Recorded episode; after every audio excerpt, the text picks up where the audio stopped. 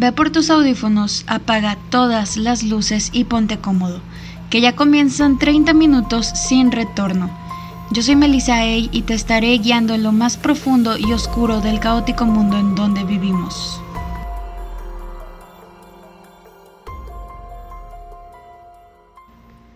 El día de hoy vamos a hablar de una película muy especial en mi infancia, una de mis favoritas. De hecho, también, perdón por la garganta, de hecho también eh, interpreté el personaje de Alicia en mi infancia. Bueno, ya les dije qué película es. Es Alicia en el País de las Maravillas, en una obra.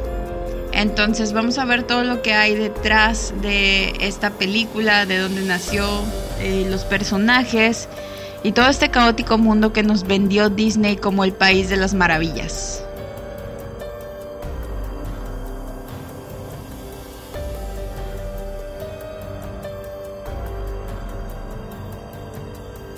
La mayoría de nosotros conocemos esta historia como Alicia en el País de las Maravillas. Unos igual se sentirán más identificados con estas películas si son de los noventas como yo. Lo más probable es que la tengamos presente por la película que hizo Disney, pero como la mayoría de las películas de Disney, esta se basa en un libro, el cual en este caso es un clásico, el clásico más popular de la literatura infantil. Este caótico mundo lleno de personajes mágicos y otros tantos bizarros nos lo regaló Lewis Carroll, diácono, matemático y escritor.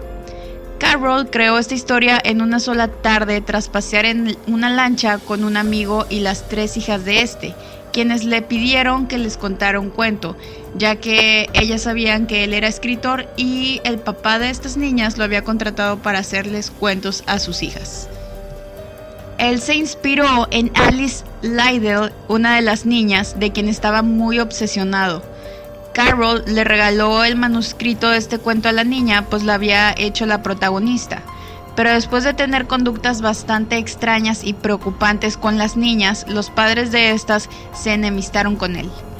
No obstante, Lewis le manda cartas a esta niña, a Alice, la busca y no deja de buscarla, estaba muy obsesionado con ella. Y al cumplir Alice 11 años, el tipo este pide su mano Obviamente le es negada y dos años después la pide nuevamente con el mismo resultado. Carol no logró casarse con Alice y no hay más registros que nos dejen saber hasta dónde llevó su obsesión.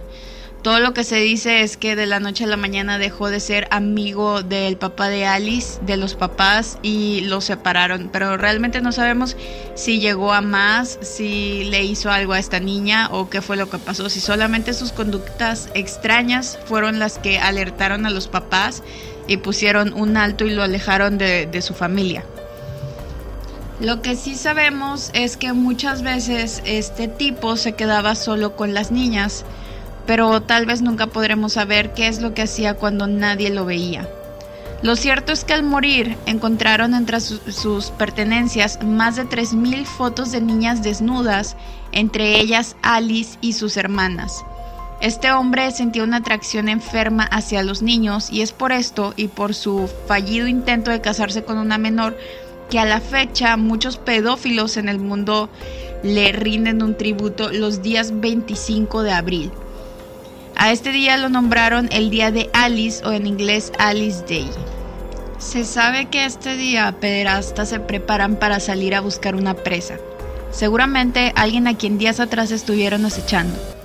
El tráfico de pornografía infantil se dispara en este día, así como los secuestros de niños, abusos sexuales e intentos de. Este día incluso tiene una guía escrita a la que llaman la guía del pedófilo, en la que se habla de la importancia de celebrar esta fecha. En la actualidad hay personas enfermas convencidas de que se tiene que legalizar las relaciones entre niños y adultos, así como naturalizar su práctica sexual. Se sabe también que el 25 de abril es el día en el que el FBI está más activo. Y a pesar de que cada año este día toma más fuerza, también este día son detenidos miles de pedófilos y salen movimientos como el que hizo Anonymous hace algunos años llamado Operación Alicia. En, la operación Alicia se encargaron de detener todo el tráfico de pornografía infantil que había sumándose a las operaciones que hace el FBI. Y ahora, ¿qué te parece el País de las Maravillas? Sin duda hablar de esto siempre es como um, deja un mal sabor de boca, es extraño, tratando todo lo que tenga que ver con niños, todo lo que trate de, de crímenes y abuso infantil, crímenes contra los niños, siempre es un tema delicado y es algo que que a pesar de que es real y que existe, no todos tenemos el mismo estómago para digerir ese tipo de información. Lo que sí es importante es que se conozca esta información, que la gente sepa lo que está pasando. A mí me alarma mucho y de hecho es por esa razón que quise hablar un poquito de lo de Alicia para traerles una teoría conspirativa, hablarles un poco del origen y hablarles de este día que es real este, por la situación que estamos viviendo ahorita. Hay muchas personas y de hecho hay gente, figuras públicas, youtubers, etcétera, que están hablando estos temas como si fuera totalmente normal. Y en específico de esto, en querer naturalizar que los niños menores em, tengan sexo o las relaciones con adultos, o sea, normalizarlas. De hecho, se habla también de que quieren ser parte de la comunidad LGBT, a lo que muchos líderes de estas comunidades obviamente se niegan, obviamente no están a favor de esto, porque muchas veces se comete el error de relacionar o decir que muchas personas de esta comunidad aprueban o apoyan esto cuando no es así. Esta gente enferma está intentando ser parte de esta comunidad y están trayendo sus discursos de por qué los niños ¿Por qué debe ser normal? ¿Por qué deben normalizar estas actividades con niños? De verdad es alarmante. Creo que deberían de haber, existir leyes que protejan a los niños incluso de este tipo de discursos.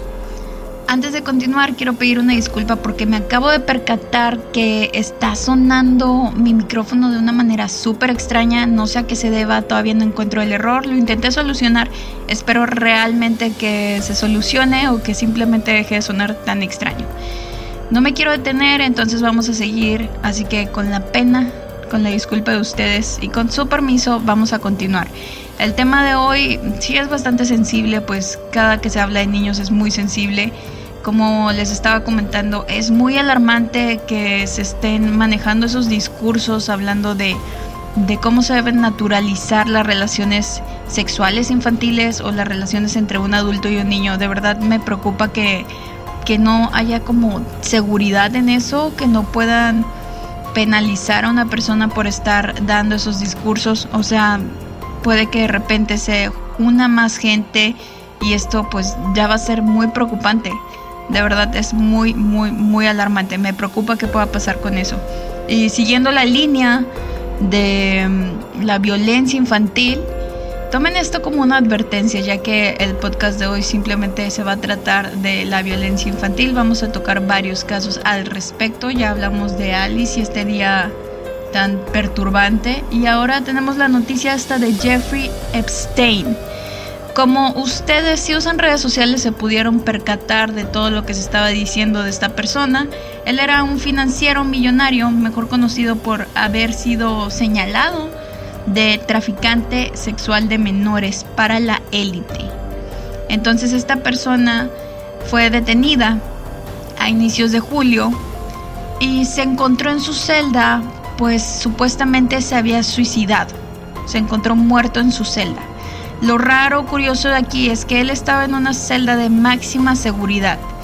De hecho, en la celda, en la cárcel donde estaba, era la cárcel donde habían tenido al Chapo.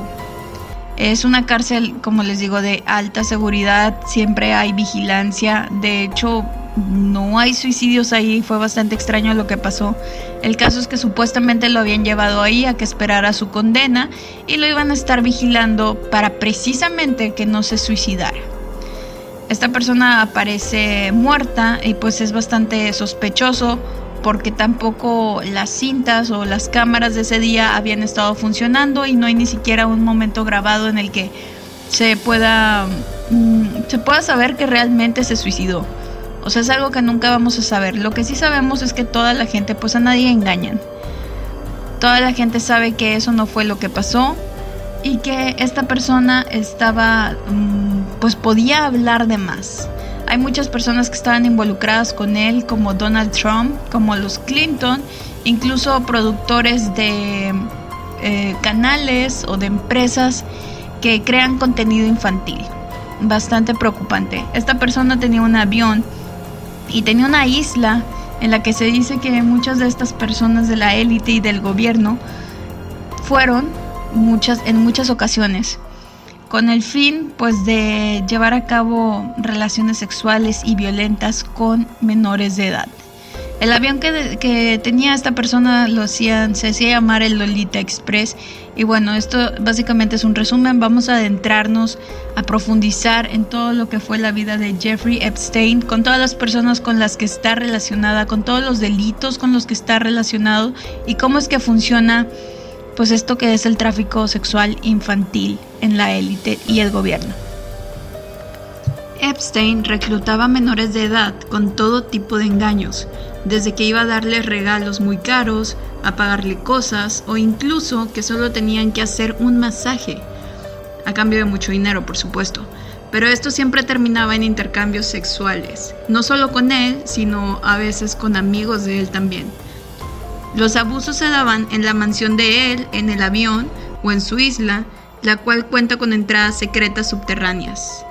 Este hombre tenía un registro de todas las personas que se subían al avión y que iban a la isla, además de grabaciones, pues cada uno de los lugares donde él estaba, que de los cuales era dueño, estaba lleno de cámaras. Al parecer se dice que esto lo hacía para chantajear a la gente muy poderosa que acudía a sus, a sus instalaciones. Pero con todo lo que hemos visto, con de verdad todo lo que está documentado, en lo que normalmente son gentes de, mucho poder, gente de mucho dinero, que tienen como estas mm, fijaciones, estos fetiches extraños, no se me haría raro que en realidad todo el propósito de tener cámaras y de grabar, documentar todo lo que pasaba ahí, era más bien para darles un recuerdo a todas estas personas que visitaban el lugar. Ya saben, como si vas a la montaña rusa de un parque de diversiones, que te toman una foto y al final tú decides si te la llevas o no. Algo así, o sea, no se me haría nada raro pensar que las cámaras, el propósito no era tanto de chantaje, sino era un propósito más de diversión a estas horribles actividades que llevaban a cabo en esos lugares.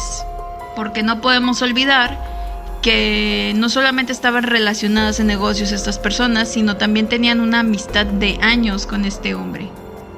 Ahora vamos a hablar con todas las personas a las que se le implica, a las que se implican con Jeffrey. Podemos empezar con el príncipe Andrew, que es de la monarquía inglesa y el cual se sabe ya que es un pedófilo. Woody Allen, que por cierto se casó con una de sus hijas, no sé si se sabe en esta historia, pero él junto con la que era su esposa criaron, adoptaban niños, adoptó a una niña asiática, la crió toda su infancia y cuando la niña cumplió 18 años, él se casó con ella.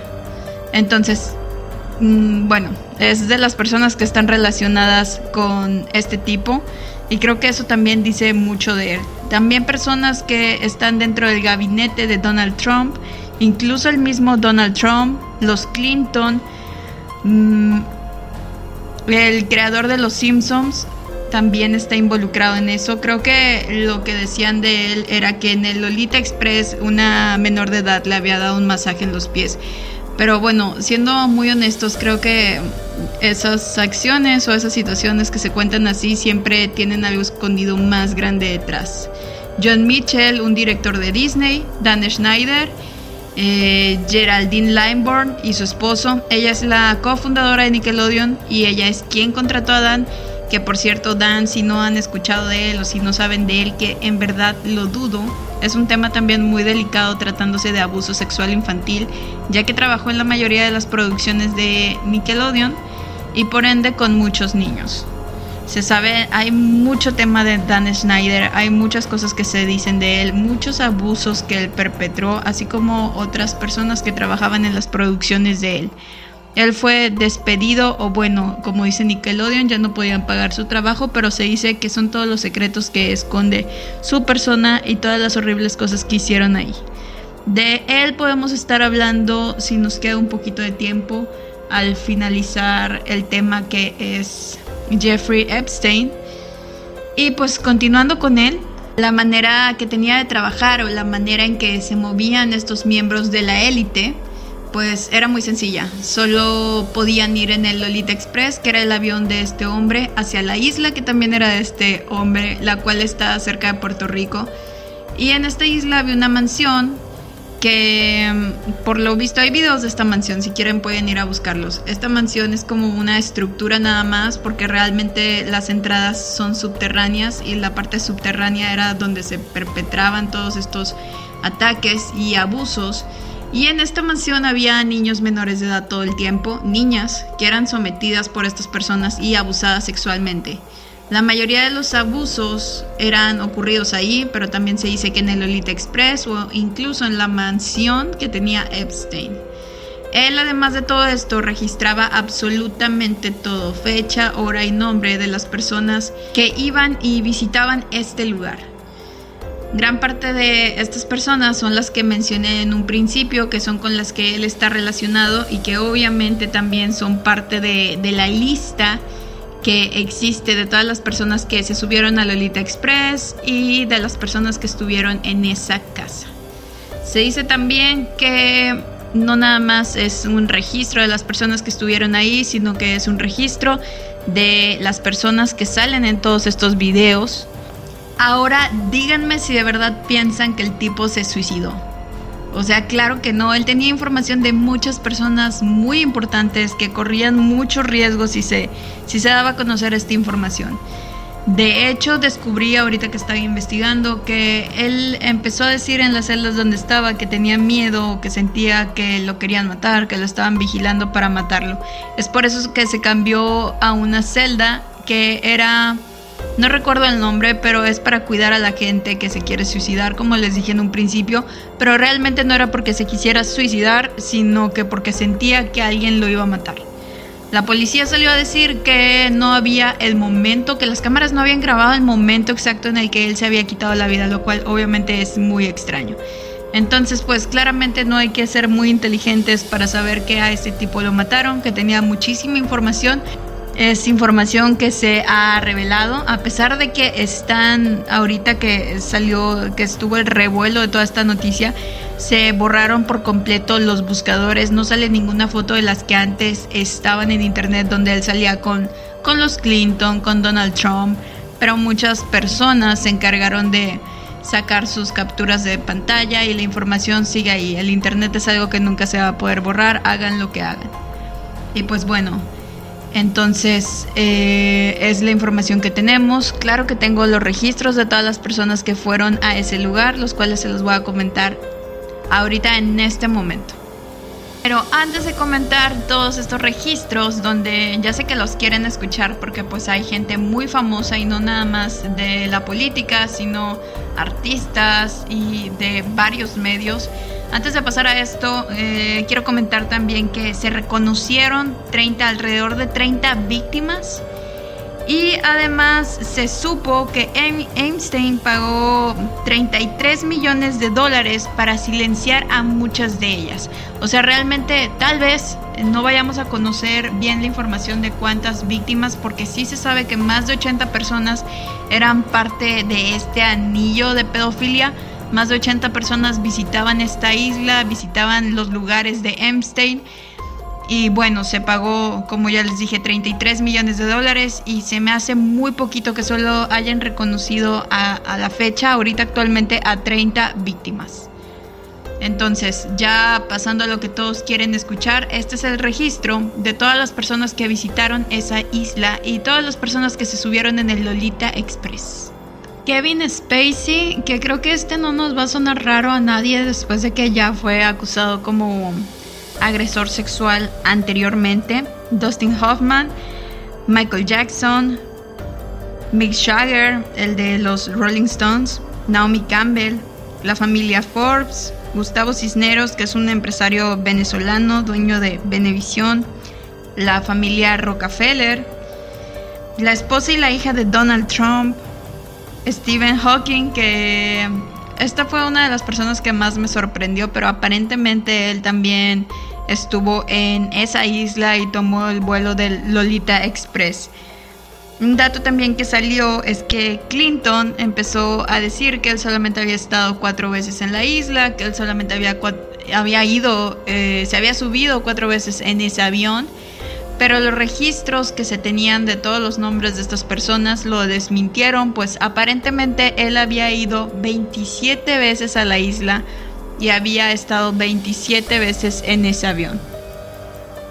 Se encontró además una una cantidad, les digo, de videos, de fotos donde salían niñas menores de edad en terribles condiciones, mm, siendo forzadas a tener relaciones sexuales, eh, siendo forzadas en, en participar en orgías. Y a estas niñas se les cayó, o a la familia de estas niñas se les cayó con dinero. Es muy lamentable, pero también las personas que quisieron acusarlo tiempo atrás, porque esto no es algo nuevo nada más. A Jeffrey ya se le había acusado anteriormente de los mismos cargos de tráfico y abuso sexual. O sea, esta no era la primera vez. La primera vez que se le acusó, eh, él gozaba de privilegios, tales como no estar en la cárcel, o sea, la, persona que lo acusó y por la que se procesó supuestamente estaba ya tranquila de que él ya estaba pagando una condena cuando no era así. El tipo no estaba en la cárcel, podía visitar su mansión. De hecho, eh, cubrieron esto diciendo que tenía arresto domiciliario por un tiempo cuando él nunca estuvo en una celda, de hecho tenía una parte de la prisión muy grande para él solo, él podía salir a la oficina del sheriff a estar ahí viendo la tele, él podía salir a su mansión e incluso podía viajar a su isla. En realidad nunca estuvo en prisión. Y esto se lo había negociado alguien que fue que es parte del gabinete de Donald Trump. Esta persona tuvo que renunciar después de todo esto.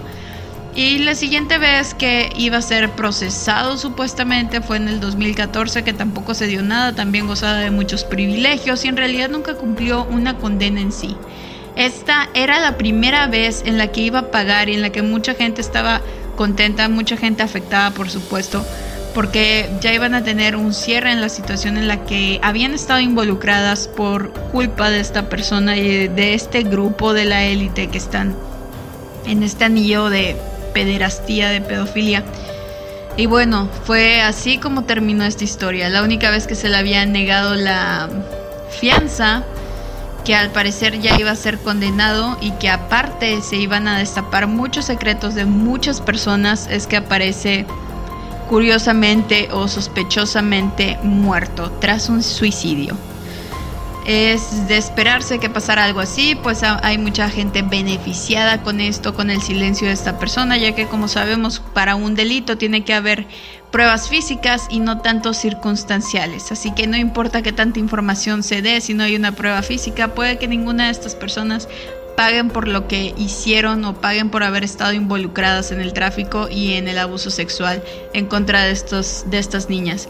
Que, ok, tenemos que se fueron, fueron descubiertas o están siendo reconocidas 30 víctimas, pero no sabemos qué es lo que pasaba en esta isla. No sabemos si realmente todas las personas estén con vida. No sabemos si a lo mejor también eran asesinadas personas en esta isla, que creo que es lo más probable.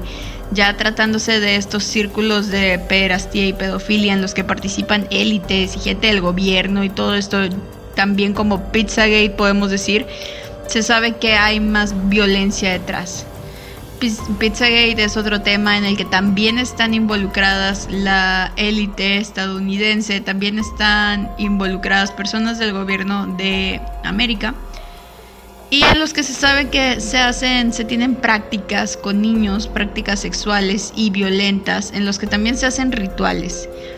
Esto se destapó cuando estaban las elecciones y se dice que se dice que lo que destapó esto fue el gobierno ruso por un plan detrás, pero en esto se destaparon muchos correos de Hillary Clinton donde se hablaba con un lenguaje muy extraño en el que lo pudieron descifrar y prácticamente hablaban de hacer rituales sexuales y de sangre con niños. Hay un digamos que descifraron muchas palabras y muchas cosas muy, muy, muy horrendas. Entonces no es descabellado pensar que todo lo de Jeffrey Epstein sé que es solamente en que tenían esclavas sexuales, en que había niñas ahí para que eran obligadas para satisfacer las necesidades de los de los banqueros, de los artistas, de los gobernantes, de la gente de poder, sino que también pudiera estar involucrado con cosas más oscuras. Y es lo que pues a lo mejor no podemos saber. Se sabe que hay personas que, que esto no se queda nada más en él y en su suicidio, sino que van a ser investigadas muchas más personas. Y veremos qué sigue pasando con el caso de Jeffrey Epstein. Esperemos que no se quede nada más en eso. Google ya borró todas las fotos que había que implicaban a este tipo con, les digo, con el príncipe Andrew, que, que implicaban al tipo con los Clinton. Se borraron todas las fotos, como si nunca hubiera pasado. Pero bueno, se queda un registro en las computadoras de muchas personas, lo que nos hace especular y tener toda esta información. Con todo esto, con toda esta información que se dio a conocer del caso de Jeffrey, podemos ahorita tomar dos caminos porque hay muchos, al parecer hay muchos grupos que practican pedofilia, que ah, hacen, violentan niños. Y uno de ellos puede ser el de Dan Schneider, que también es reciente, digamos, que se empezó a dar a conocer mucha información de él. Pero el otro es el que tiene ya mucho tiempo corriendo, que es el de Pizzagate y no sé, podemos incluso hacer otro programa para hablar de eso. Yo creo que como ya les había dicho en un principio, vamos a hablar un poquito de lo que fue Dan Schneider, que les digo, la una de las personas más importantes en Nickelodeon que está involucrada ahorita en lo de Lolita Express y toda esta situación, fue quien contrató a Dan Schneider, que también tomó aviones de Lolita Express y que aparte se sabe que estuvo abusando de muchos de los actores de las producciones en las que él participaba en Nickelodeon, que eran la mayoría. Digamos que el rumor más fuerte, porque realmente no es algo comprobado, simplemente se especula y hay imágenes y hay cierto tipo de pruebas, que es el papá de la hija que tuvo Jamie Lynn Spears, la hermana de Britney Spears, que era la protagonista de Soy 101 y que de hecho tuvieron que suspender el programa debido a que ella salió embarazada. Se dice que Dan Schneider abusaba sexualmente de ella. Se dice también se relaciona el breakdown, el sí, el golpe emocional que tuvo Britney Spears donde se rapa el pelo, que tuvo que ver con esta situación. Se dice de esto, al respecto de esto les digo, pueden ir a buscar fotos y hay como comparaciones de él con la niña y realmente sí se parecen mucho. Se dice que él le pagó al novio de Jamie Lynn Spears para que él aceptara la paternidad y que él mantiene a esa niña. En esas producciones se habla de mucha violencia, hay mucha gente que ha dicho cosas. Actualmente hay una de las actrices que está hablando de cómo fue traumatizada en su infancia por haber participado en esta producción. Y esto es algo muy resumido, realmente hay mucha información. Podríamos hacer un programa que solo se trate de hablar de, Dan Schneider y de su fijación que tenía con los pies, de cómo hacía que las actrices como Ariana Grande, como eh, en la producción de Victorious, como en la producción de iCarly, tuvieran como escenas medio de doble sentido, donde se chupaban los pies, que salen como en situaciones medio sexuales. Se dice también que él le hablaba y les pagaba porque se metieran a su oficina a masajearle los pies o que él se dejaran hacer cosquillas por él. Cosas muy, muy, muy raras. Y fíjense, este es un dato totalmente random, pero tiene que ver con que dicen que los pederastas, los pedófilos, la gente que abusa sexualmente de niños, siempre, siempre tiene alguna clase de fijación con los pies. No sé si recuerdan también que el logo, mucho tiempo de Nickelodeon, fue un pie. Y pues era en las fechas en las que Dan Schneider era el productor de todas las series de Nickelodeon. Hay, hay historias muy perversas, hay historias muy feas en contra de todos los niños actores de estas, de estas series, de estas producciones de Dan Schneider. Pero con eso llegamos al final de este programa. Tenía muchos anuncios que darles, creo que no se va a poder. Discúlpenme por haberme tardado tanto en que sin retorno fuera hasta el día de hoy. Han pasado muchísimas cosas y pues ya vamos a retomar esto, ya van a estar los programas que les debo, ya vamos a hablar un poquito más de todo lo que se viene. Muchas gracias por haber estado en Sin Retorno conmigo el día de hoy. Espero que lo sigan escuchando. Les aseguro que me seguirán escuchando. Nos vemos hasta el próximo.